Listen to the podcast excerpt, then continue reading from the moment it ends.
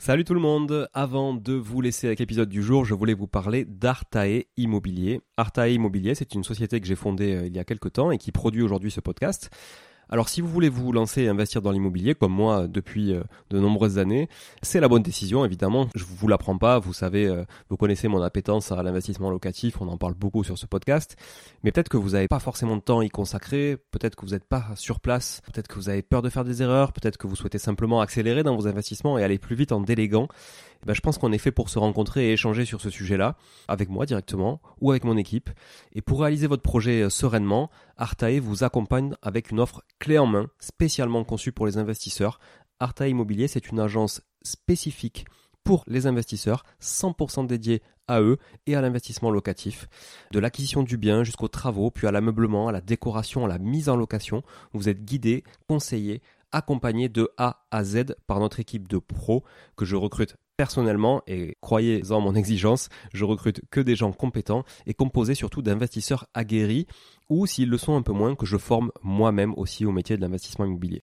Optez pour les étapes dont vous avez besoin sans problème, bénéficiez de l'accompagnement qui vous correspond. On est aussi votre coach tout au long de ce projet, vous montez en compétence grâce à nous, c'est du clé en main, c'est de la délégation, mais ça vous permet aussi de monter en compétence. Vous pouvez nous confier la recherche du bien, vous pouvez nous confier euh, uniquement les travaux, l'ameublement, la déco. C'est vraiment un accompagnement et un service sur mesure. Alors si vous voulez en savoir plus, n'hésitez pas à vous rendre sur le site euh, artae.imo, vous trouverez quelques informations à ce sujet. Sur le site également aussi investiratoulouse.com pour ceux qui voudraient investir en région toulousaine, mais on n'est pas basé qu'à Toulouse, donc on peut aussi vous accompagner ailleurs. Euh, mais ça vous permettra de, voir un petit peu la qualité aussi de, de réalisation qu'on peut produire pour votre compte. Et puis aussi à nous suivre évidemment sur Instagram, Arta Immobilier, très simple, ou sur LinkedIn Arta Immobilier. On partage aussi pas mal de réalisations qu'on fait, en tout cas pour le compte de nos clients. Et puis n'hésitez pas à nous contacter, à contacter notre équipe pour échanger autour de votre projet directement par email à contact artae, a r t a e, .imo, i 2 m o tout simplement.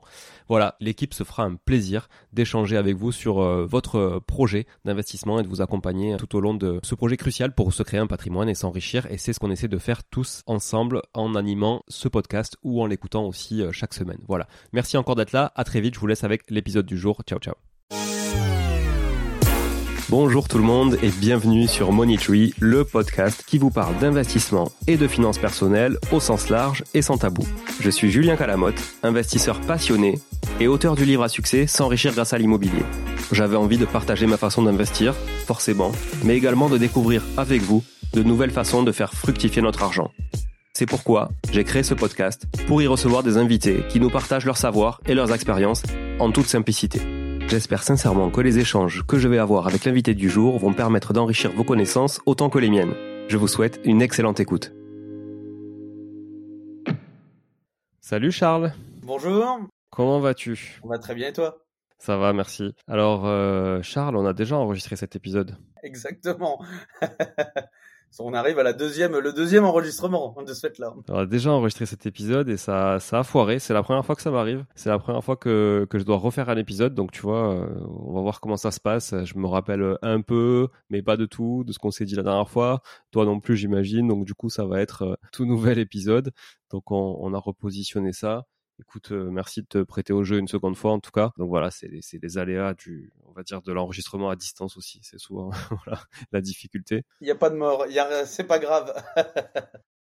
Bonjour à tous qui nous écoutez. Du coup, je reçois Charles pour la deuxième fois, mais pour vous, c'est la première fois. Charles Le Noble. Charles Le Noble, je le suis euh, depuis, depuis un petit moment parce que c'est quelqu'un qui investit quand même euh, depuis pas mal d'années et qui surtout a été, je je sais pas si on peut dire un des premiers quand même à communiquer euh, sur euh, ses investissements immobiliers euh, sur les réseaux sociaux, notamment via une chaîne YouTube. Aujourd'hui, il y en a plein, évidemment, mais je sais pas, ça doit être quoi, de 2015 peut-être ta, ta, chaîne YouTube hein? C'est une bonne question. Moi, j'ai commencé à investir il y a 7-8 ans et je pense que j'ai commencé peut-être à la deuxième, troisième, allez, ça doit faire 5 ans peut-être, ça doit peut-être faire 5 ans chaîne YouTube, je pense. Donc, je me rappelle de, de quelques vidéos que j'avais vues de toi où tu partageais aussi sur les réseaux sociaux, de, notamment de rénovation que tu faisais dans le centre de de Lille, si je ne dis pas de bêtises. centre de Lille, et tu, tu rénovais du studio toi-même avec des lumières la nuit, parce que du coup, bon, non seulement il fait, il fait nuit tôt à Lille, c'est ce que j'allais dire. C'est quand même l'hémisphère nord, tu vois. Il y, a, la lumière du matin et il y a la lumière du soir aussi. Donc les journées étaient courtes, mais enfin en tout cas l'ensoleillement était court. D'ailleurs, la dernière fois qu'on a qu'on a enregistré, il faisait très très beau sur toute la France et tu me disais qu'il pleuvait chez toi. Est-ce que c'est le cas encore aujourd'hui? Écoute, euh, là c'est le deuxième enregistrement. Je te... On va pas parler de ça. Aujourd'hui il fait très beau. Il fait très beau mais il fait très froid. Ok, bon, très bien. De toute façon c'est soit il pleut soit il fait froid. Hein. Non, on a quand même eu un bon été. On va pas se plaindre. Bon, ok. Du coup, tu faisais ces, rénovations. Donc, euh, au début, tu as commencé à investir, je crois, dans des studios euh, plutôt euh, du, patrimonial, bien placé, cible jeune actif, étudiant, petite surface. Est-ce que tu peux nous dire justement qu'est-ce qui t'a amené à investir dans l'immobilier et quel était ton parcours avant ça, justement? Alors, déjà, bonjour à tous ceux qui, qui m'écoutent. Merci, Julien, pour cette petite, cette petite présentation, ce petit podcast. J'espère que ça va pouvoir aider des personnes à vouloir franchir le pas d'investir dans l'immobilier ou même de continuer à investir dans l'immobilier, hein, parce que cette année, euh, et les années futures, euh, je pense que ça va pas être forcément évident, même s'il y a encore plein de belles choses à faire. Mais euh, donc je voulais te remercier. Alors pour me présenter rapidement, donc moi je m'appelle Charles, Charles Lenoble, j'ai 30 ans, depuis peu d'ailleurs. Ça fait 7-8 ans que j'investis dans l'immobilier et donc au départ moi j'avais pas du tout, j'avais aucun diplôme dans l'immobilier, rien ne me prédestinait à investir dans l'immobilier, pas de parents dedans, etc. Pas forcément d'amis et en fait je souhaitais ben acheter un petit truc pour ma retraite. Voilà. Alors ça peut paraître fou à 22-23 ans de se dire déjà on pense à la retraite, mais j'avais déjà cette idée en tête, euh, surtout qu'en plus moi j'ai des grands-parents qui sont agriculteurs, j'ai vu les difficultés qu'ils avaient euh, pendant leur retraite et moi ben je voulais pas vivre la même chose. Donc en fait c'est venu très tôt. J'avais pas forcément cette envie comme on peut avoir aujourd'hui, Julien tu peux me confirmer, mais des personnes qui veulent des rentabilités de fou furieux de plus de 10%, de faire des achats reventes à 50 000 euros. Voilà, avant on n'en parlait pas forcément. Euh, moi je souhaitais juste un petit bien qu'on achète, qu'on met en location, et puis dans 20-25 ans, quand le crédit est remboursé, voilà, on a les loyers directement dans la poche, et donc on a ce, revenu complémentaire. Ça, c'était la base. Alors, je me suis lancé, moi j'étais en CDI, je gagnais pas énormément, 1450 euros par mois environ, et bah en fait, effectivement, j'ai acheté des petites surfaces. Pourquoi? Bah, Parce que petite surface égale petit prix, encore même euh, dans cette région-là, c'était quand même assez cher. Mais en fait, j'ai fait en fonction de mes moyens, parce que quand on investit seul, qu'on n'a pas forcément beaucoup d'argent, euh, qu'on n'a pas forcément aussi beaucoup de capital. Moi, j'ai commencé, euh, j'ai tout l'argent que j'ai eu, c'est en économisant et j'ai réussi à, économiser 10 000 euros. Bah, ça m'a permis d'aller chercher un investissement dans les 100 000 euros, voilà, en gros. Donc c'est pour ça que je suis parti sur un studio. Donc j'ai acheté un premier studio sur l'île, 93 000 euros. J'ai mis les frais de notaire, puis j'ai retapé un petit peu à l'intérieur j'ai mis un locataire et puis là je découvre ce que c'est que d'avoir des loyers, donc d'avoir quelqu'un qui paye ma mensualité de crédit. C'est quand même magique. Vous achetez quelque chose, vous payez un crédit et il y a quelqu'un qui vous paye ce que vous venez d'acheter, qui vous paye de la pierre, qui vous paye de l'immobilier. Je me dis c'est magique et je me dis bah je vais répéter l'opération autant de fois que cela est possible. En gros, hein, pour faire un en gros. Et donc euh, je décide d'acheter un deuxième appartement. Bon, deuxième appartement, euh, je crois que c'est extrêmement simple. Je me plante, je tombe de haut. Mais je me dis que c'est quand même possible, qu'il y en a qui arrivent à acheter euh, beaucoup, donc je commence à apprendre, à me former, etc. Au, niveau de l'immobilier, et puis je découvre les différentes petites ficelles de l'IMO. Et donc euh, j'achète, euh, je vais pour racheter justement le premier bien que je voulais me faire, enfin le deuxième bien que je voulais me faire financer, où je me suis pas fait financer, dans la même rue, à 20-30 mètres, je trouve le même type d'appartement rez-de-chaussée, 30-31 mètres carrés, un petit peu de travaux, etc. Quasiment le même prix. Et je vais voir les banques moi-même et puis j'arrive à me faire financer. Bah là euh, commence euh, la petite histoire des achats euh, de biens. Donc j'arrive à mon deuxième bien. Puis je décide d'en acheter un troisième, un quatrième, et puis après, bah, je continue à investir. Et je fais un petit peu tout. D'ailleurs, depuis entre, tu vois, le premier épisode qu'on a fait il y a peut-être il y a deux semaines et aujourd'hui, tu vois, je viens de racheter une maison. ok. je viens de racheter une maison en location. Et euh, bah voilà, donc euh, j'achète euh, pas mal de locatifs et puis je pars un petit peu dans, dans différents types et modes d'exploitation. Donc j'achète de l'appartement, j'ai acheté de l'appartement, de la maison, j'ai fait de la colocation, de la location longue durée, courte durée, colocation, location forestière. J'ai aussi investi à l'étranger, au Maroc. Et derrière, moi aussi, je me suis spécialisé dans le marchand de biens. Donc qu'est-ce que c'est que le marchand de biens? Aujourd'hui, c'est un petit peu le truc qui fait fureur dans tous les sens. Pour expliquer un petit peu ce que c'est, ce métier consiste à acheter des biens immobiliers et à les euh, valoriser. Donc, euh, alors ça peut être soit en les achetant pas cher, soit en effectuant des travaux, des divisions, en enlevant des squatteurs, etc.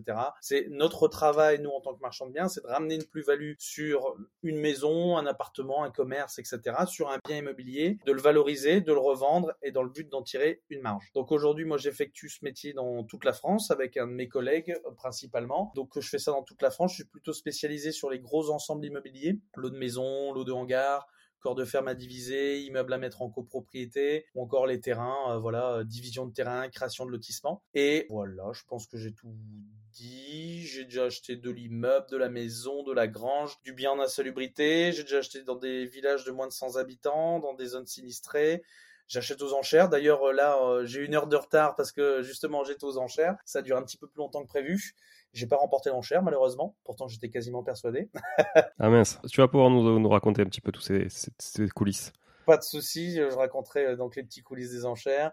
Et puis bah, je fais aussi les ventes au domaine, les ventes sous pli acheté plié, les biens squattés. C'est quoi tout ça, la vente, vente au domaine Tu peux nous expliquer par exemple? Les ventes au domaine, en gros, c'est l'État qui se sépare de biens immobiliers qui leur appartiennent, donc euh, qui peuvent les avoir eu euh, sous différentes euh, manières. Voilà, c'est peut-être eux qui les ont construits. Ça peut être des gendarmeries, des casernes. Ça peut être aussi des biens dont l'État a hérité. Voilà, succession vacante. Il y a personne, il y a personne pour récupérer la maison de la petite mamie qui est morte au numéro 76. C'est l'État qui en hérite. Et ben l'État après, ben, ils le mettent en vente pour récupérer ben, de l'argent. Voilà, donc ça peut être ça, les ventes au domaine. Ça peut être de tout, des parcelles de bois, etc.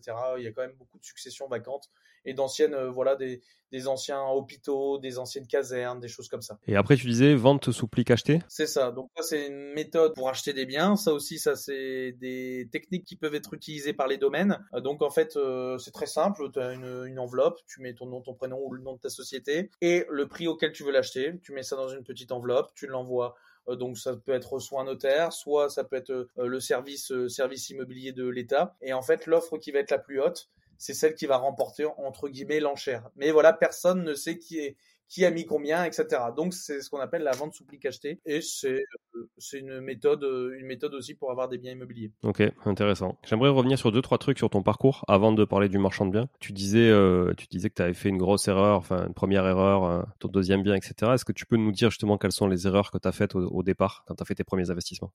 Des erreurs, on en fait tous, on en fait plein. D'ailleurs, euh, s'il y en a qui écoutent ce podcast, vous allez faire des erreurs. Ce qu'il faut Il y en a, il y en a qui écoutent ce podcast. Je te rassure, il y a des gens quand même qui nous écoutent. On n'est pas que tous les deux. Euh, sachez que vous, vous allez faire des erreurs et vous continuerez à faire des erreurs. Euh, c'est normal de faire des erreurs et de tomber et de chuter. Euh, la pire des erreurs, c'est de, de, jamais se relever. Moi, l'une de mes erreurs, je pense, euh, ça a été euh, sur l'un de mes premiers biens, déjà d'avoir mis tout mon apport personnel pour les frais de notaire. Ça, ça a été une grosse erreur parce qu'après, je me suis retrouvé avec quasiment aucune trésorerie. J'avais 2000 euros. Tous les biens immobiliers que j'ai achetés, c'est avec 2000 euros sur mon compte bancaire. Donc, j'ai envie de dire, à ce moment-là, j'étais un peu fou quand même il aurait suffi qu'il y ait un petit truc qui va pas et puis euh, bah, les 2000 euros c'était fini perdu. Donc c'était un petit peu euh, on va dire euh, c'était peut-être un petit peu de la folie mais bon dans un sens moi j'y allais aussi de manière réfléchie. Mais peut-être ne faites pas ça allez-y quand même allez acheter de l'immobilier mais si vous avez quand même un petit peu de trésorerie derrière au moins pour vous comment s'appelle garantir une sécurité. Après, euh, qu'est-ce qu'on peut avoir comme erreur euh, Après, on va dire, j'ai pas fait tant d'erreurs que ça. Puis moi, je considère qu'on fait jamais vraiment des erreurs, on apprend. J'ai rénové beaucoup de biens moi-même. Euh, pourquoi? Bah Parce que déjà, moi, j'étais dans une ville qui était tendue. En plus de ça, dans un secteur qui était très tendu, c'était dans le Vieux-Lille, donc quartier ancien. Et si je voulais faire des bonnes affaires, il fallait que j'achète bah, effectivement à un bas prix, généralement avec des travaux et comment je faisais en sorte pour, euh, voilà, on va dire valoriser mes appartements sans mettre trop de travaux, ben, c'était de les faire moi-même. Donc euh, moi, il euh, y en a beaucoup qui peuvent dire ouais, mais je suis pas manuel, etc. Moi non plus, je suis pas manuel. Voilà, quand je suis né, je suis pas né avec un marteau et un clou, comme tout le monde. Donc j'ai appris, j'ai pris des tutos sur YouTube.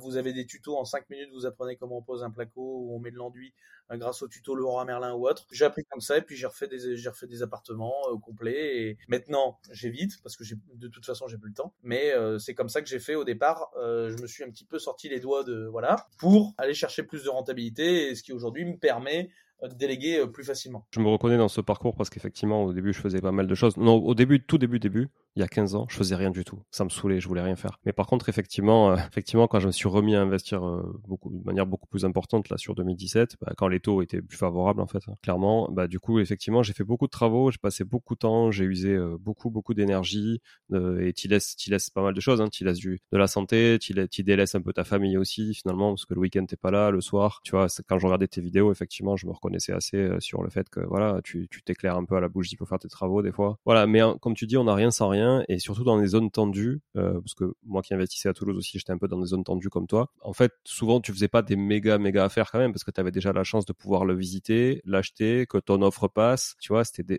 déjà sur des marchés tendus là, surtout sur ces années là, 2018, 2019, tout ça après, ça a été quand même assez tendu.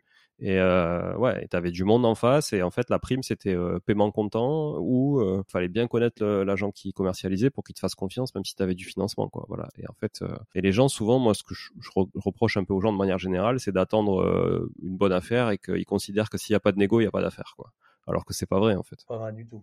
On pourra revenir peut-être après, mais c'est vrai que moi je fais systématiquement des négociations et généralement c'est si vous êtes bon en négo, vous allez faire des affaires terribles. Donc euh, bon. Et je voulais revenir sur un autre sujet qui est le Maroc. Tu parlais du Maroc. Moi je suis curieux de savoir comment ça marche au Maroc. Comment tu es protégé quand tu achètes, euh, sous quelle forme tu achètes tu peux nous dire quoi là-dessus? Alors après, ça peut être fait sous différentes manières, euh, que ce soit en société ou en nom propre. Alors il y en a qui pensent qu'au Maroc on n'a pas propriétaire du bien immobilier, c'est faux. On est propriétaire de la terre, donc ça y a pas de souci. Enfin, ce qu'il faut, c'est acheter à un particulier. Euh, par contre, il me semble que les biens qui appartiennent à l'État, euh, là effectivement, on a une détention de 90 ans ou quelque chose comme ça. J'ai pas envie de dire de bêtises, mais il me semble qu'il y, a une loi comme ça. Moi, je suis complètement propriétaire. Comment ça se passe Généralement, pour pouvoir se faire financer, euh, il faut mettre 30% d'apport, donc il faut quand même mettre pas mal d'apport. Hypothéquer un bien de la même valeur vénale qui se situe en France. Donc si vous achetez un bien à 200 000 euros au Maroc, vous devez avoir un bien qui vaut minimum 200 000 euros en France. Net de dette. Voilà, net de dette, donc déjà payé, euh, que vous allez hypothéquer. Parce qu'évidemment, si vous hypothéquez un bien au Maroc, hein, euh, le, je sais pas, vous avez un crédit euh, au Crédit Agricole, par exemple, c'est eux qui nous ont financé le Crédit Agricole. comment vont-ils faire pour récupérer la maison au Maroc? Ça risque d'être compliqué. Et tu peux pas te faire financer par des banques locales là-bas T'as as essayé ou pas du tout? Justement, j'allais y venir, on peut se faire financer par des banques locales, mais la problématique, c'est que généralement, les taux, c'est c'est comme ça. C'est qu'aujourd'hui, quand vous aviez des taux à 2% euh, en France, euh, là-bas, on était à 6-7. Donc, euh, forcément, ça changeait pas mal la donne. Et puis après, il fallait encore se faire financer. Derrière, je pense que ça aurait été encore plus compliqué. Moi, je suis pas d'origine marocaine, donc je pense que ça aurait joué aussi. On avait des bons taux à la caisse, non, Crédit Agricole, pardon. Au Crédit Agricole, on a pris ça, et puis voilà, ça s'est bien passé. Ils ont financé travaux, et tout s'est bien passé. Donc, tu me dis que le noble, c'est pas d'origine marocaine. Le noble n'est pas d'origine marocaine, non.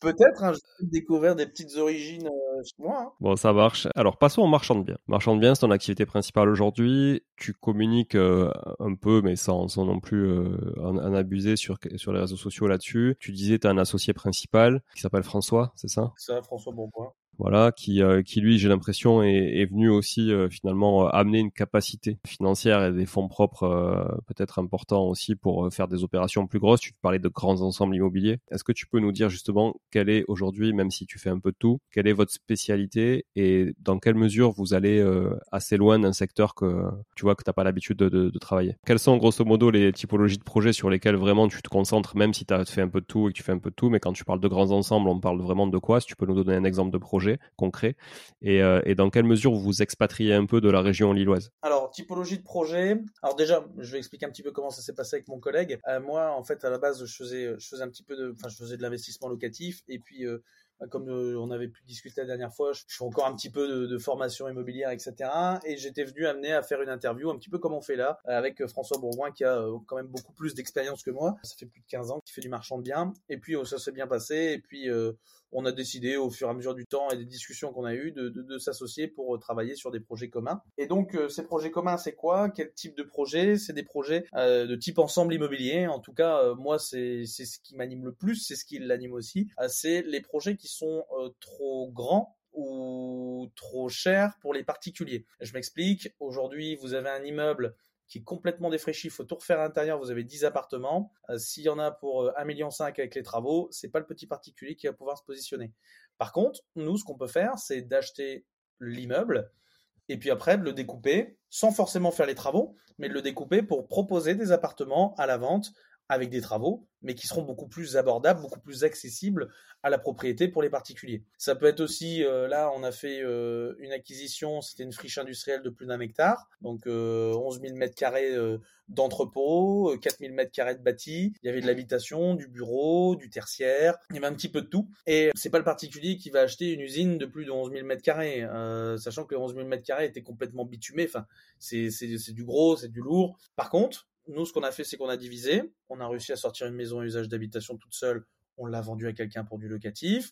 On a revendu les bureaux pour quelqu'un qui a changé la destination, qui en a fait une maison. On a revendu les hangars par des sociétés type PME, TPE, etc., qui cherchaient des plus petits hangars ou des plus gros hangars. Et euh, voilà, ça s'est vendu correctement. Mais quelqu'un qui cherche un ensemble comme ça, il y en a que très très peu.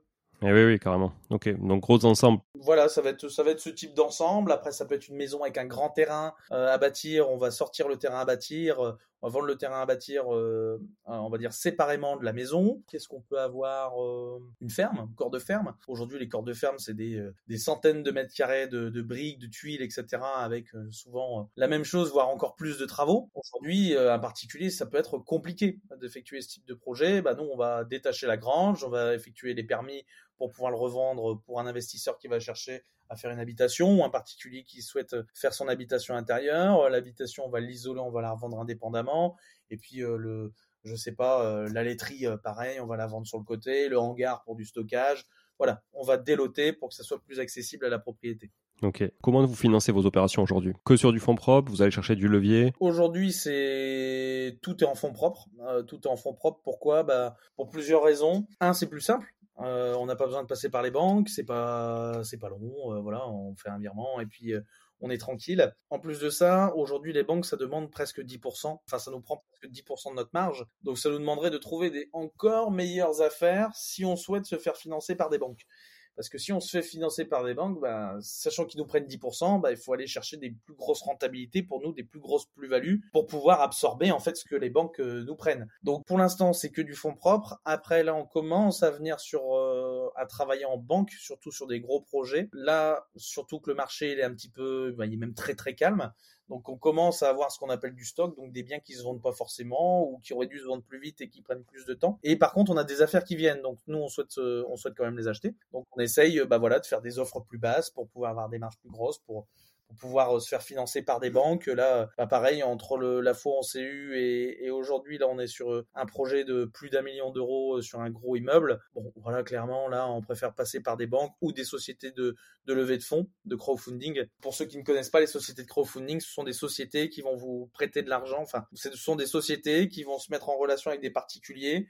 Ils vont expliquer votre projet et vous allez pouvoir, voilà, les particuliers vont pouvoir participer à votre projet et en échange, vous leur donnez une rentabilité en fonction du temps où vous effectuez euh, votre projet en gros, pour euh, les auditeurs. Je viens de le faire, euh, pour ceux qui me suivent sur Insta, euh, je, viens, de le faire en, en, direct, moi, ça, via un contrat d'emprunt obligataire, sur une petite OP qui était trop petite pour se faire financer par les banques habituelles, parce qu'il y a aussi cette problématique, c'est que quand les projets sont trop petits, les banques veulent pas forcément faire un dossier, parce que ce sont souvent les mêmes pôles qui financent les promoteurs. Alors même si en ce moment, elles financent pas grand monde en promotion, mais on va dire qu'habituellement, elles financent quand même des gros projets, donc on va dire qu'à temps équivalent passé, elles préfèrent un gros dossier. Donc parenthèse, ouais, sur ce, ce crowdfunding dont tu parles, moi je l'ai fait en direct, donc sans passer par une plateforme autour d'un réseau, d'une communauté. Euh, et, effectivement, je suis allé chercher 200 000 euros euh, sur une story où je rémunère entre 7 et 9 et ça nous permet de, financer euh, une petite OP, un aller-retour, on va dire quasi un aller-retour en, fonds propres, voilà, sans passer par, les banques et tout en conservant nos, projets à côté. Comme tu dis, on a aussi du stock et effectivement, bah, le temps que ce stock s'écoule, ça veut dire qu'on récupère pas les fonds pour aller sur d'autres projets, donc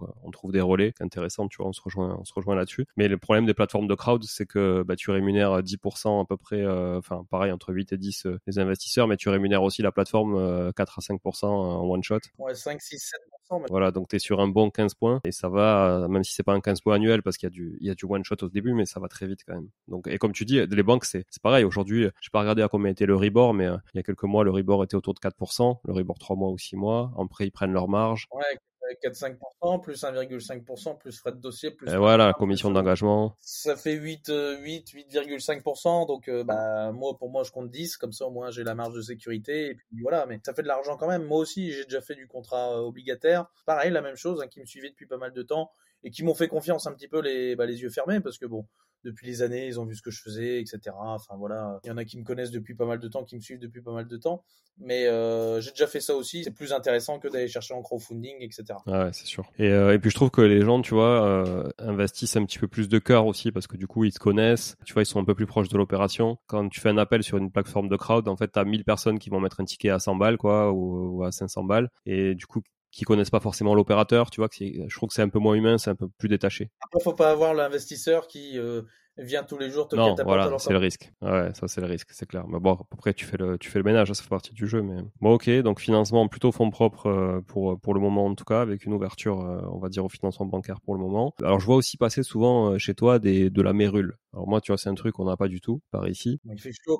Par ouais, il fait, fait, trop chaud, donc elle, elle arrive pas à se développer, je pense. Même s'il y a des, des, des, caves qui sont humides et tout ça des fois, tu vois. Mais euh, effectivement, euh, ça peut-être il fait pas assez chaud. Est-ce que tu peux nous dire, euh, nous parler un peu de cette mérule, comment on peut la traiter? Est-ce que ça te fait peur toi quand t'achètes? A priori, j'ai l'impression que non, mais pourquoi ça te ferait moins peur que les autres? Alors la mérule, clairement, c'est ce qui, justement, ça fait tellement peur qu'aujourd'hui, c'en est un sujet. Donc moi, j'aime bien aller sur tout ce qui fait un peu peur aux particuliers, qui fait peur aux investisseurs, parce que je sais que derrière, j'ai très peu de concurrence. La mérule, alors comment elle se développe, mais il y en a tout autour de nous, hein, on s'en rend pas forcément compte. Il y a plein de petites particules qui se baladent, mais il faut des conditions vraiment, on va dire, euh, stoichiométriques pour qu'elles puissent se développer. Donc il faut que les conditions soient parfaites, beaucoup d'humidité, euh, on va dire dans des endroits plutôt sombres, etc., dans des zones plutôt humides. Et euh, c'est vrai que moi, ça m'arrive d'en voir. Et justement, je l'accentue parce que bon, je fais quelques stories, etc. sur Instagram pour ceux qui ne me connaissent pas. Et j'accentue euh, justement le, fait que j'en vois pour montrer que on n'est pas à l'abri de tomber sur ce type de champignons. Si je dis ça, c'est parce que moi j'ai rencontré des personnes, des marchands de biens aussi, qui ont acheté des maisons toutes neuves qui ont vendu la maison et ceux qui ont acheté la maison, en fait, ils ont découvert que derrière, il y avait plein de mérules derrière le placo. Impossible de le deviner si on casse pas le placo. Lui, lui-même, marchand de biens, ne le savait pas. Bah, il s'est retrouvé en justice et là, il a encore, euh, bah, va passer d'ici peu de temps, mais il va perdre quelques plumes. Voilà. Donc, il faut bien faire attention. Moi, je connais quelqu'un, un investisseur, deux fois, il a acheté des biens et puis il y avait de la mérule. Il y a de temps en temps où c'est euh, imperceptible. Mais la mérule, ça peut faire des vrais ravages et aujourd'hui, pour traiter de la mérule, il y a quand même euh, des gros coûts. Pour traiter une pièce, on peut en avoir pour 15-20 euh, 000 euros sans problème. Ça s'attaque à quoi? Ça s'attaque à quoi? Bah tout ce qui se mange. Voilà, donc tout ce qui se mange, ça veut dire quoi? Ça veut dire que ça va s'attaquer déjà bah, à vos boiseries. La mérule, pour vous donner un petit peu à quoi ça ressemble, elle est de nature plutôt blanche, épaisse. Elle peut faire des filaments, c'est des filaments, voire même des petites gouttes euh, quand elle se trouve à, à l'envers. C'est pour ça d'ailleurs ces petites gouttes, c'est ce qui lui donne son nom, la mérule pleureuse. Et d'ailleurs, si vous prenez de la mérule un jour dans vos mains et que vous serrez cette mérule dans vos mains, vous allez voir, c'est rempli à 90% d'eau. La mérule, euh, ça ne se nourrit que d'eau, ça se déplace avec l'eau, etc. Et donc ça va manger principalement le bois. D'ailleurs, c'est reconnaissable. La pourriture est plutôt cubique, ça fait comme des petits cubes dans le bois et ça fait perdre toute la rigidité du bois. Et après, vous pouvez le retrouver ben, dans le plaque, dans, dans, le plâtre, pardon. Ça peut se déplacer à travers les murs. Alors ça va pas manger le mur, mais par contre, les racines vont passer à travers le ciment. Ce qu'il faut faire attention, c'est qu'elles par, la suite, ces racines vont grossir, elles vont commencer à casser un petit peu le ciment et peuvent jouer sur la structure du bâtiment. Ça peut aller partout partout, partout, partout, euh, tout ce qui peut être, euh, bah voilà, tout ce qui est à base de, papier, de cellulose, de bois, euh, voilà, tout ça, ça peut être attaqué. Et comment ça se traite après? Comment ça se traite? Bah alors plusieurs stades. Déjà, le mieux c'est d'enlever les zones qui ont été contaminées. Après, il y a des zones, bah voilà, comme la brique, bah, c'est compliqué à un moment d'enlever tout un mur de briques. Donc, on va d'abord enlever les zones touchées. Ensuite, on va la, on va les brosser, on va les brûler, et ensuite, on va mettre des résines, donc par exemple dans les murs, etc., pour traiter la zone qui a été touchée. Ok. Mais il y a d'autres aussi champignons, hein, comme le cousin de la mérule, qui est peu connu, mais par exemple le coniophore des caves, qui euh, s'apparente, ça fait comme une sorte de toile d'araignée, mais c'est aussi, euh, ça, ça, ça, agit comme la mérule. Plus facile à traiter, généralement c'est dû à l'humidité, il suffit de couper, on va dire, l'arrivée d'eau, la fuite qu'il peut y avoir pour que le coniophore s'arrête de proliférer mais ça aussi, ça peut être aussi destructeur pour les maisons. Ok. Et toi, ça va tu, Du coup, ça t'est arrivé déjà d'acheter des, des projets en connaissance de cause où tu avais de la mérule et tu as dû l'éradiquer? Moi, j'ai voulu me positionner plusieurs fois sur des biens. Alors, il y en a où c'était tellement attaqué que la maison ne valait plus rien. Il aurait fallu me donner de l'argent. Ou euh, il fallait que je l'achète 2-3 000 euros, ça valait pas le coup. Mais généralement, non, les, les, propriétaires ont du mal à comprendre que ça coûte si cher à traiter la mérule Et moi, je pars aussi du principe que si j'achète un bien avec Merul, derrière, il faut aussi respecter tout ce qui est loi en vigueur, c'est-à-dire prévenir les voisins, prévenir la mairie, qui peut aussi euh, demander un arrêté en préfecture s'il y a trop de mérules sur le secteur. Il faut aussi euh, le déclarer dans l'acte authentique. Donc sur toutes mes prochaines ventes, il va être écrit que le bien a été touché par de la mérule et que ça a été traité. Donc ça donne quand même une, pour moi, je considère que ça donne une décote sur un bien immobilier. Demain, j'ai deux maisons, c'est les deux mêmes. Par contre, il y en a une qui a été touchée par la mérule. Tu es d'accord avec moi, Julien, que tu vas foncer vers celle qui n'a pas été touchée par la mérule. Donc c'est qu'il y a quand même une décote sur celle avec la mérule. Donc Pareil, je le prends en compte dans mes calculs, etc. Si je dois l'acheter, retaper, revendre, etc. Donc aujourd'hui, j'ai pas eu l'opportunité de faire des opérations sur des biens à Mérule, mais ça va venir, ça je m'en fais pas. Je rebondis sur ce que tu dis. Effectivement, euh, le notaire est obligé de le marquer dans l'acte, donc en fait ça te suit parce que quand tu reprends l'historique du bien, ça te suit quand toi tu, tu revends, parce que c'est sur son titre de propriété. Ça me fait penser à un truc, euh, un projet sur lequel je suis où il y a une personne qui est, qui est morte dedans. Donc moi j'ai racheté au, successeur et du coup euh, le notaire m'a dit, bah, en fait je vais être obligé de le mettre quand tu vas revendre. On n'a pas le choix. On est obligé de dire qu'il y a une personne qui est décédée dans l'appartement euh, durant l'incendie, machin. Enfin, tu vois. Donc du coup, euh, et c'est vrai que ça peut te bloquer. Hein. Alors la mérule, bon, ça fait flipper, mais même ça, tu vois, je veux dire, les gens qui sont un peu, euh, on va dire, qui croient aux fantômes, ça peut, ça peut, ça peut clairement bloquer une vente. Même un agent immobilier, s'il y a un décès dans une maison, il a l'obligation de le dire. Mais il y en a beaucoup qui le disent, etc. Mais ils ont l'obligation. Alors bon, bah voilà, il y en a, ils le font pas, etc. Je comprends, hein, mais c'est vrai que ça, normalement, c'est une clause qui est obligatoire euh, à mettre dans une, dans comment s'appelle, dans un acte beaucoup de personnes décèdent chez elles et heureusement, je préfère qu'elles décèdent chez elles que tous en plein milieu du supermarché. Mais normalement, on devrait avoir beaucoup plus de titres de propriété avec inscrit cette euh, mention, mais elle est euh, liée quasiment jamais Ouais, mais tu connais les notaires, ils sont souvent là pour, euh, tu sais, bien appuyer sur le gras, le gros, le souligner pour qu'on voit bien attention, attention, attention. Et c'est vrai que c'est ce que je reproche des fois aux notaires, c'est de, de, de, trop être dans le attention et limite de faire peur aux gens des fois, tu vois. Alors bon, c'est leur rôle d'informer, mais c'est pas leur rôle de faire peur, quoi. Ils se protègent, ils veulent que les personnes achètent en, en âme et conscience, qu'ils soient au courant de ce qu'ils achètent.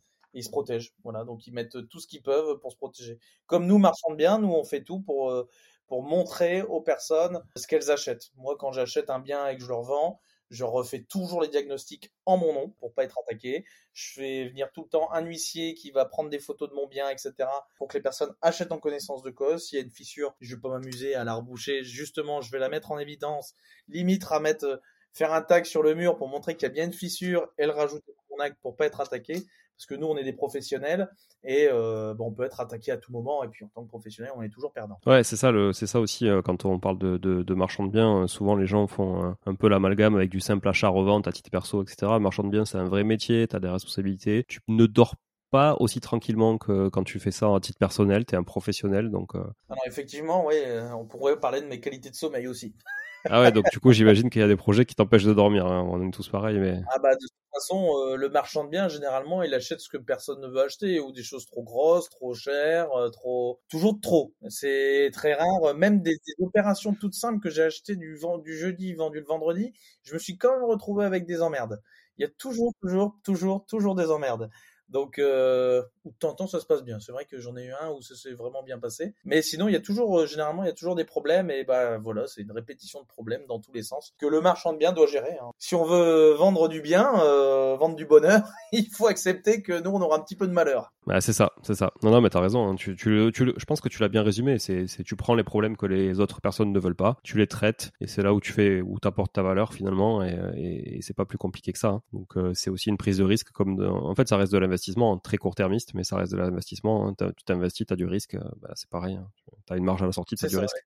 Ok, en parlant de marge d'ailleurs, parlant de marge, est-ce que tu peux nous dire quelle est ta marge moyenne? Alors c'est vrai que la dernière fois, on avait, j'avais fait un petit stop sur euh, le taux de marge versus le taux de marque, donc je vais le rappeler parce que du coup l'épisode n'a pas été diffusé. Taux de marque, pour ceux qui ne le savent pas ou ceux qui ont fait un peu de commerce euh, dans l'étude de commerce ou de marketing, je vous le rappelle, taux de marque c'est calculé sur un prix de vente, taux de marge c'est calculé sur un prix d'achat, et donc souvent la banque toi, tu n'as pas l'habitude de travailler avec des banques, mais la banque, souvent, demande un taux de marque, mais en parlant de taux de marge. Donc, ça veut dire qu'elle vous demande quelle est la marge que vous allez faire sur le prix de vente. Voilà. Donc, comme le prix de vente est un indicateur plus gros que le prix d'achat, forcément, bah, du coup, votre taux de marque est souvent plus faible que le taux de marge. Voilà, je sais pas si j'ai euh, pas embrouillé un peu de monde là, mais vous passerez le truc au ralenti, vous rembobinez, il n'y a pas de souci, c'est l'avantage du podcast. au ralenti. pour répondre à ta question, alors moi, je sais pas si je travaille en taux de marque, taux de marge, c'est à toi. Dis-moi, dis-moi, dis-moi, je vais te le dire. Alors moi, en gros, c'est j'ai mon opération, j'achète mon bien immobilier, derrière j'ai tous mes frais, frais de notaire, frais d'agence, frais de division, tatati tatata. J'arrive à mon prix global d'ensemble. Et puis ensuite, après, je vais diviser par rapport au prix de revente net vendeur de mon bien. Alors attends, parce que là, euh, là, là, là, là, là, c'est différent. Là. Et non, non, parce que là, tu calcules pas. Là, tu fais l'inverse, c'est-à-dire que tu, tu, tu calcules ton coût de revient là. Là, tu calcules ton prix de revient. Et donc, la différence entre, le, entre les deux fera ta marge. Ce que je veux dire, c'est que par exemple, je revends à 120. Ouais. Je vais diviser par le prix global de l'achat, qui m'est revenu à 100. Ouais. Là, ça fait 20% de marge. Alors, pas vraiment. Si tu fais ça, ça fait que tu as un prix de revient de, à 83%. En fait, ce qu'il faut que tu prennes, c'est 20 que tu divises sur ton prix de vente, ça fait 16,6, ou 20 que tu divises sur ton prix de revient, là, ça fait 20%. Mais en fait, c'est ta marge qu'il faut que tu isoles et que tu divises par soit le prix, euh, le prix de revient, soit le prix de vente. Bon, en tout cas, moi, je calcule comme ça, voilà. Il me faut 20%. Voilà. En vrai, tu sais, tu sais pas trop ce que tu fais, quoi. 20% de plus. À la base, je travaillais donc avec donc cette fameuse marge. Donc, moi, je l'appellerais marge. Marge de 20%. Aujourd'hui, euh, je suis plus à 25. Minimum 25 parce qu'aujourd'hui le marché euh, bah, le marché il descend puis s'il descend pas euh, de toute façon si je veux vendre il faut que je vende en dessous du prix qu'on voit sur les annonces sur le bon coin pas parce que euh, aujourd'hui les taux ont augmenté les gens sont moins présents les investisseurs peuvent moins acheter ils sont un peu plus euh, on va dire empêchés d'acheter par le HCSF, le Conseil de stabilité financière, etc., etc. Donc euh, aujourd'hui, moi, je vise cette, cette, marge donc de 25%. Ok, donc euh, très clair, ça veut dire tu achètes 100, tu vends 125. Exactement. Donc euh, 25% effectivement sur le prix d'achat, donc taux de marge. Ok, très clair. Nous on calcule plus sur effectivement le prix de vente, donc euh, ça veut dire que quand on a 25 sur un prix de vente, bah, du coup ça fait beaucoup plus sur un prix d'achat. Donc effectivement nous on se dit toujours qu'il faut qu'on soit à 20% sur le prix de vente, tu vois. Donc euh, ça veut dire à peu près 24% sur le prix d'achat, quoi. C'est à peu près. euh, D'accord, ok. Mais l'un dans l'autre, c'est à peu près pareil. Ouais. Ok. Ce qu'il faut, c'est gagner des sous, hein, c'est pas compliqué. Bah oui, ce qu'il faut, c'est gagner des sous. Non, non, mais après, comme tu, le, le truc, c'est que comme tu dis, euh, tu l'as dit très justement tout à l'heure, si tu portes des intérêts intercalaires, ça peut aller très très vite parce que à 10% par an, parce que c'est 10% de ta marge par an. Donc si tu portes l'OP pendant deux ans, c'est 20 points de ta marge qui, qui part dans l'OP. Donc si ta marge c'est 20 points, bah, tu as toute ta marge qui est partie pour la banque et tu travaillé que pour la banque. C'est ça. Après, il peut y avoir des petits projets. Je prends un projet tout bête. euh, J'achète, je fais rien, je prends 10% et puis c'est déjà vendu. euh, Moi, ça me dérange pas non plus. Hein. Euh, Un projet à 300 000, euh, j'achète à 300 000, je revends. euh, Je fais simple, hein, je prends pas en compte les frais de notaire, les machins, etc. hein. J'achète 300, je revends 330, je prends 10%, euh, je prends 30 000, je fais rien. Oui, oui, s'il y a rien à faire, hein, c'est clair. Voilà, ça paye, euh, ça paye mes petites charges à l'année. Hein. Ouais. Encore une fois, après, ça dépend du projet. Il y a des projets, euh, la dernière fois, j'avais un projet, euh, j'avais euh, 35% de marge. Par contre, là, j'y ai pas été. Trop de boulot, trop, trop, trop de boulot, trop d'emmerde, le prix pas assez élevé. euh, je dis, ouais, non, ça sert à rien. Ça sert à rien. Je vais porter le projet, ça va être long. Pendant ce temps-là, je vais rien pouvoir faire d'autre. Voilà, bah, je passe. C'est toujours une question. L'avantage du marchand de biens, c'est que c'est moi qui vais définir. Je définis ma marge, déjà minimum, donc c'est 25%. Mais je définis si je vais sur le projet, si je vais pas. Oh bah voilà, trop d'emmerde, bah il me faut au minimum euh, cette marge-là. Ok, bah je fais une offre en fonction. Puis ça passe, ça passe, ça passe pas, tant pis. Ouais, ouais, bah, je, je, je te rejoins là-dessus, c'est clair. Est-ce que du coup, tu constates, tu disais, les stocks aujourd'hui ils ont du mal à partir, un peu plus de mal qu'il y a quelques mois. Est-ce que tu constates euh, certaines typologies de biens qui ont plus de mal à sortir que d'autres? Typologie de biens. Bah déjà, ceux qui sortent moins vite que les autres, c'est ceux qui sont pas au prix. Ouais, ça, c'est la base. En fait, c'est toujours une question de prix. Tout va toujours se vendre. C'est toujours une question de prix. Demain, euh, je dis cet immeuble-là, tu l'as à 10 000, bah, il est vendu dans la seconde. Euh, le passant, il a entendu ça, il l'achète. Donc c'est toujours une question de prix. Après, ce qui se vend moins bien, euh, je pense qu'il y, a des- secteurs qui sont toujours différents. Moi, aujourd'hui, ce que je vois, c'est que la cote, déjà la cote du au niveau du nord, ça part quand même plus vite, c'est quand même moins touché. Bah, après, il y a des touristes aussi qui viennent, les personnes peuvent un peu plus payer cash, etc. Je pense que là où c'est plus compliqué, les bureaux. Les bureaux, déjà, c'est plus compliqué avec le télétravail, etc. C'était déjà un petit peu, on va dire, une niche. Mais les bureaux, c'est plus compliqué. Par contre, il y a des bonnes affaires à faire en marchand de biens. D'acheter des bureaux, faire le changement de destination et transformer en habitation. Là, il y en a qui ont besoin de vendre, donc là, c'est pas mal. Les commerces aussi. Commerce, c'est plus compliqué. Justement, j'étais avec un marchand de biens là tout à l'heure aux enchères que je connais. On est, on est concurrents, mais on s'entend bien quand même. Donc, euh, on discutait. Ben, il avait acheté aux enchères un, un immeuble que j'avais repéré. J'ai pas pu l'acheter. euh, C'est dommage d'ailleurs. C'est dommage, dans un sens, ça m'arrange. Mais on l'avait estimé le même prix sur la revente. Il l'a mis à ce prix-là. Il n'a jamais réussi à le revendre. Et aujourd'hui, ça fait quoi? Ça va faire un an. Il l'a toujours pas revendu. Il n'arrive pas à le revendre. Voilà. Euh, aujourd'hui, les commerces, restauration, c'est plus compliqué. Euh, bah, parce que euh, bah, les restaurateurs, aujourd'hui, bah, les coûts de l'alimentation tout augmenté de 30-40%. Ils y trouvent plus de marge. les loyers, c'est des trucs de fou. moi, j'ai un de mes amis, même lui, là, c'est compliqué, etc. C'est compliqué pour tout le monde. Donc, tout ce qui est restauration, c'est un peu plus compliqué. Peut-être commerce aussi, parce que les personnes qui achètent des commerces, généralement, c'est plus avec des sociétés. Donc aujourd'hui, si vous avez 5% en particulier, vous avez 6 en société, 6, 7. Donc euh, les, les taux sont plus, sont plus élevés. Ouais, je pense que c'est ça. Puis les biens à travaux. Des biens à travaux. Alors moi, je, je suis spécialiste pour l'achat des biens avec beaucoup de travaux. Mais les biens à travaux, vous allez toucher moins de personnes parce que les banques, elles veulent plus financer comme avant les travaux. Vous aviez une maison avec euh, à 50 000 euros avec 80 euh, 000 euros de travaux. Maintenant, elle veut plus.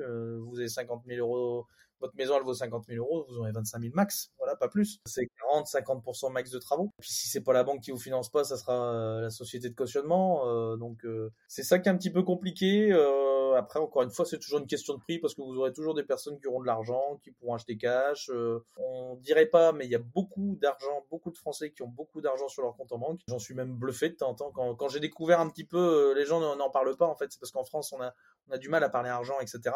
Mais quand on parle vraiment avec les gens, qu'on leur montre qu'on a de l'argent, là ils s'ouvrent, ils ouvrent leur compte en banque et là on se dit ah oui quand même j'aurais pas cru. Ouais c'est vrai c'est vrai. Moi je le vois aussi sur les gens qu'on accompagne sur sur du clé en main là sur sur notre notre activité principale. Bon, on le voit parce qu'on fait vraiment une introspection des finances personnelles etc. Avant tu vois un petit bilan patrimonial et du coup effectivement euh, il y, a, y, a, des gens qui ont quand même beaucoup beaucoup d'argent. Et c'est là que tu te rends compte que, que cet argent là ben, pour la plupart des gens ils ont ils ont mis toute une vie à, à le gagner hein, des fois aussi tu vois mais en ont jamais rien fait tu vois c'est vraiment l'argent dû à un labeur tu vois, pas dû à des investissements souvent, mais dû à un labeur. Mais euh, non, après, euh, c'est toujours euh, maintenant, faut, faut attendre. Généralement, des biens, des biens en centre-ville, ça se vend. Alors, je parle d'une moyenne française. Hein, en centre-ville, ça se vend 2-3 mois. Sur de la campagne, c'est 6 mois. Aujourd'hui, je pense qu'on peut doubler tous les délais. Hein. Ouais, c'est vrai, c'est juste, c'est un peu plus compliqué à sortir. Je suis d'accord. Bon, ok, bah écoute, merci Charles pour tout ça. Est-ce que tu vois d'autres choses pour, euh, pour clôturer cet épisode euh, à ajouter sur soit l'investissement immobilier de manière générale, soit le métier de marchand de biens? Qu'est-ce que je pourrais dire? Alors, allez, je vais donner euh, quelques petits conseils sur, on va dire, mindset, investissement et marchand de biens. Comme ça, ça va compléter comme il faut. La première chose pour l'investissement, l'investisseur, alors effectivement, c'est plus compliqué que les années précédentes. C'est pas pour ça qu'il faut qu'il faut lâcher. Aujourd'hui, il y a plein de bonnes affaires à faire. Aujourd'hui, si vous avez la capacité d'aller chercher du financement, que vous êtes suivi par votre banquier, etc., que vous savez euh, comment aller chercher des, financements. Aujourd'hui, c'est pour moi c'est l'open bar parce que vous pouvez acheter dans une période où les gens ne veulent pas acheter. Donc c'est vous qui pourrez faire des offres d'achat où vous pourrez massacrer les prix. Donc là c'est pour l'investisseur, même le marchand de biens, mais vous pourrez massacrer les prix. Et puis euh, quand c'est comme ça, euh, faites des offres, faites des offres tout le temps, même rabaisser, vous en foutez. Ce qu'on veut, c'est la contre-offre faites des offres abaissées. Même moi, euh, la dernière fois, j'en parlais, euh, ma copine, je lui ai fait faire une offre abaissée sur une petite maison qui valait pas grand chose. Mais elle l'a eu encore moins que grand chose. Voilà, elle y croyait même pas, moi non plus, mais je lui ai dit, tente, on sait jamais. De toute façon, euh, un nom, ça coûte pas cher, ça coûte rien. Donc, au pire, tu auras une contre-offre. Mais la contre-offre a été hyper intéressante et il n'y avait pas besoin d'aller chercher plus bas. Mais faites des offres, faites des visites, profitez aujourd'hui de ces personnes qui doivent vendre, qui ont la corde au cou parce qu'ils peuvent plus rénover leur maison ou leur appartement parce qu'il y a des permis de louer. Profitez des diagnostics euh, des DPE, euh, la norme des DPE pour aller chercher des biens énergivores et refaire les travaux, etc. Parce que ces personnes, encore une fois, elles peuvent pas les louer. Profitez en fait de tous ceux qui ont fait de l'immobilier de manière hasardeuse en fait les années précédentes, qui se sont dit je vais faire de l'immobilier. Euh, ouais, j'ai regardé trois vidéos sur YouTube. Ouais, je suis un grand investisseur. Ils ont acheté tout n'importe quoi à 110% et aujourd'hui ils peuvent plus louer, ils sont bien emmerdés. Aujourd'hui, eux, c'est eux qui ont l'accord de coût, et ben faut leur racheter à eux. Voilà. Donc maintenant, c'est à vous de vous former, vous de vous former, vous d'apprendre comment on fait un bon, un bon investissement immobilier. C'est à vous de vous faire bien accompagner aussi bah, par des personnes qui sont spécialisées dans l'achat, la vente, la gestion de biens immobiliers. Je pense que tu pourras me confirmer, Julien. Tout à fait. Mais euh, faites-vous bien accompagner, que ce soit soit en formation, soit avec euh, des personnes qui sont spécialisées dans la recherche de biens, parce que c'est eux qui vont vous dénicher les, petites pépites, ou c'est vous, euh, grâce à vos connaissances, que vous allez pouvoir dénicher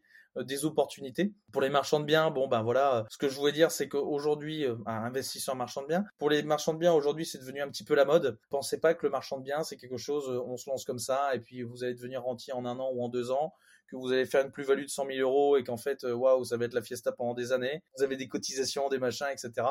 Enfin bref, je pense que si vous n'avez jamais ouvert de société, je pense que ça va vite vous refroidir. Je pense que tu peux confirmer. ouais, carrément. Mais euh, aujourd'hui, voilà, c'est pas c'est pas la vie est belle. Aujourd'hui, si vous vous lancez en tant que marchand de biens, ça va être dur, ça va être très compliqué. Euh, c'est pas pour ça que c'est irréalisable.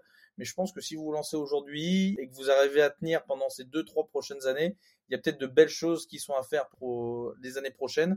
Mais en tout cas, sachez que dans cette histoire, il y en a beaucoup qui vont se péter la gueule par terre. Pardon euh, pour l'expression. Je parle de manière plutôt franche. Mais euh, il y en a beaucoup qui se sont pétés la gueule. J'en ai croisé plein, plein, plein. Donc ça va peut-être arriver à certains d'entre vous. Donc c'est pour ça, méfiez-vous. Posez bien les chiffres. Posez tout. Faites-vous encore une fois accompagner vous faites des opérations en commun avec des personnes qui ont déjà fait, parce que sinon ça risque de vous faire tout drôle. Marchand de biens, vous achetez des biens que personne n'achète ou qui sont plus difficiles à acheter. Vous, vous, arrivez avec votre, votre méthodologie, votre, votre façon de, votre façon où vous allez pouvoir, euh, on va dire, bah, mettre en valeur ce bien immobilier. Si vous n'y arrivez pas, si vous vous trompez sur euh, quelque chose dans l'urbanisme, si vous vous trompez avec votre artisan, si vous plante, etc., ça peut être la banqueroute pour vous demain et, et ce bien immobilier que personne ne voulait acheter, bah, c'est vous qui l'avez acheté, mais maintenant vous le revendrez jamais. Donc euh, ça aussi, il faut y penser. Si vous n'avez pas les bonnes cartes pour vous jouer, ça va être très compliqué cette nouvelle vie de marchand de biens. Et puis pour le petit côté mindset, j'ai envie de dire, croyez en vous, croyez en vos projets, n'écoutez pas les autres, ou du moins écoutez-les rapidement, mais vous leur ressortirez 4-5 ans plus tard au final vous avez bien fait de pas les écouter. Mais formez-vous, vraiment la connaissance c'est vraiment vraiment important. Même moi aujourd'hui, l'immobilier c'en est, devenu mon métier. Je fais que ça tous les jours. Je continue à me former, je paye beaucoup pour me former. Ça coûte cher la connaissance, mais c'est important parce que c'est ce qui va vous permettre de minimiser vos erreurs et puis euh, c'est ce qui vous permettra de faire de belles affaires. Voilà. Je pense que c'est les points principaux. Belle conclusion, effectivement, euh, Charles. Merci en tout cas pour tous ces bons conseils que les auditrices et les auditeurs pourront suivre, euh, en tout cas, ou, ou suivre peut-être déjà. Mais euh, c'est toujours bien de rappeler tout ça, je trouve, c'est intéressant. Et moi, je conclurai juste sur un, truc que tu as dit c'est que du coup, quand tu es marchand de biens, le but, c'est quand même de revendre pour prendre une marge. Alors que quand tu fais une pâte trop bonne affaire sur l'investissement locatif, c'est un peu moins grave dans le sens où tu as un loyer, ça rembourse, tu t'enrichis quand même avec du capital. Voilà, le bien, c'est peut-être pas le bon moment pour vendre, ben c'est pas grave, tu le gardes et puis tu le vendras plus tard. En attendant, il y a des loyers qui sortent, tu peux toujours le louer parce qu'il y a de plus en plus de tensions locatives. C'est quand même aussi les, on va dire le, gros point positif de cette euh, conjoncture actuelle, c'est qu'il y a plus de demandes locatives puisqu'il y a moins d'achats. Donc euh, dans ce cadre-là, c'est quand même euh, effectivement plus simple aussi de, louer ses biens. Encore faut-il qu'ils soient louables, comme tu le disais. Mais quand tu es marchand, si t'as pas vendu, t'as pas vendu, tu peux te faire attraper par l'administration fiscale sur les taux réduits, tu peux te faire planter par la banque, hein, tu peux, ça, peut être vraiment très très très dangereux parce qu'on dit qu'on a 5 ans pour revendre un marchand de biens, mais en vrai tu as 2 ans si tu t'es fait financer parce que les crédits c'est surtout sur 2 ans. Donc euh, ça va ça va très très vite. Et quand on a des locataires en place aussi, quand on a des locataires, quand c'est loué c'est 2 ans. Et puis euh, ce que beaucoup de marchands ne savent pas aussi, c'est que demain vous lancez votre activité de marchand de biens, vous achetez un bien immobilier, vous achetez un ensemble immobilier, vous divisez, vous avez revendu une partie mais pas l'autre. C'est pas parce que vous n'avez pas revendu l'autre partie que vous ne serez pas imposé. Parce que votre stock, vous êtes imposé sur votre stock. Donc vous allez commencer à devoir payer des impôts sur l'argent que vous n'avez pas encore touché. Donc ça aussi, ça faut le prendre en compte. La vie de marchand de biens, c'est pas un long fleuve tranquille. Enfin, ça aussi, j'aime bien. Même moi, je fais de la formation immobilière, mais j'aime bien rappeler que c'est pas en faisant euh, de l'investissement ou du marchand de biens qu'en deux ans, vous allez vous payer une Lamborghini, un yacht et puis des femmes partout sur un bateau. Voilà, il y en a beaucoup qui prennent ça sur Internet. Ah, tu fais pas, tu fais pas QLRR, toi, de Cédric Anissette, tout ça, non? Pas... Désolé pour ceux qui vont voir ces trucs-là. Peut-être que c'est hyper intéressant, mais voilà, ça, ça s'appelle du marketing et il y en a qui se font avoir, mais ça marche pas comme ça. Euh. Je sais pas comment on arrive à croire ça, mais voilà, ça fonctionne pas comme ça. Euh, l'immobilier, euh, faut, faut vraiment se bouger. C'est pas en restant dans son canapé qu'on fait des choses. Ce qu'il faut, c'est être tout le temps sur le terrain, etc., actif et peut-être qu'un jour vous aurez votre yacht. Je l'espère pour vous, mais va vraiment falloir vraiment, vraiment envoyer. Hein. C'est pas en achetant trois, quatre immeubles comme on vous dit sur Internet que vous allez avoir euh, votre petite indépendance financière. C'est très juste, Charles. Comment on peut te rejoindre euh, ou en tout cas te suivre, euh, suivre tes aventures sur les réseaux, par exemple? Moi, moi, je suis plutôt sur Instagram, Instagram où de temps en temps je fais quelques petites stories, sur Facebook. J'ai un groupe immobilier où on est on va passer bientôt les 48 000. C'est gros cash flow IMO. Et puis après, je suis sur LinkedIn, mais là, c'est plus de manière professionnel, etc. Et puis, euh, de temps en temps, je fais, je fais des événements. D'ailleurs, je fais bientôt un événement en Guadeloupe. Là, je m'en vais visiter des biens immobiliers en Guadeloupe. Et donc, euh, j'organise ça le 24, je crois, 24 novembre. Donc, avec euh, tous les professionnels de l'immobilier. Donc, si tu as des auditeurs guadeloupéens, bah écoute, ils sont invités Avec grand plaisir. Bah ouais, c'est chouette, c'est chouette. Euh, merci encore Charles pour cet échange, ce deuxième échange qui ne sera diffusé qu'une fois. C'est le dernier, hein, rassure-moi. Écoute, ça a l'air de marcher. Alors, il y a eu, je t'avoue, il y a eu quelques coupures. Il y a eu quelques coupures euh, parce que hum, la connexion est pas terrible. Je sais pas si c'est de ton côté ou du mien, mais en tout cas, euh, il y a eu quelques petites coupures, mais c'est pas grave. Au montage, ça devrait pas se voir. Ça, devrait, ça, devrait, le faire. Voilà. Bon, merci beaucoup Charles. À très vite. Plein de bonnes choses en tout cas pour pour la suite. Et évidemment, merci à tous d'être toujours aussi fidèles chaque semaine sur ce podcast et partagez l'épisode autour de vous et évaluez-nous 5 étoiles évidemment avec un petit commentaire sur Apple Podcast et Spotify, c'est vraiment important. Et puis partagez, partagez parce qu'aujourd'hui on a eu quand même beaucoup de partage de la part justement de Charles qui nous a donné plein de petits euh, conseils assez sympas. Voilà, merci à tous, ciao ciao. Bon, si vous êtes là, c'est que vous avez écouté jusqu'au bout et a priori l'épisode vous a plu. Si c'est bien le cas, n'hésitez pas à le partager autour de vous. Notez ce podcast sur Apple Podcast et Spotify en laissant un commentaire 5 étoiles. Je ne vous le répéterai jamais assez, mais c'est grâce à vous que ce podcast vit aujourd'hui et peut continuer de vivre en vous proposant un contenu toujours plus qualitatif. Merci encore. Je vous retrouve très vite sur un nouvel épisode de Money Tree. En attendant, je vous souhaite la meilleure des réussites dans vos projets et un bon enrichissement. À très bientôt.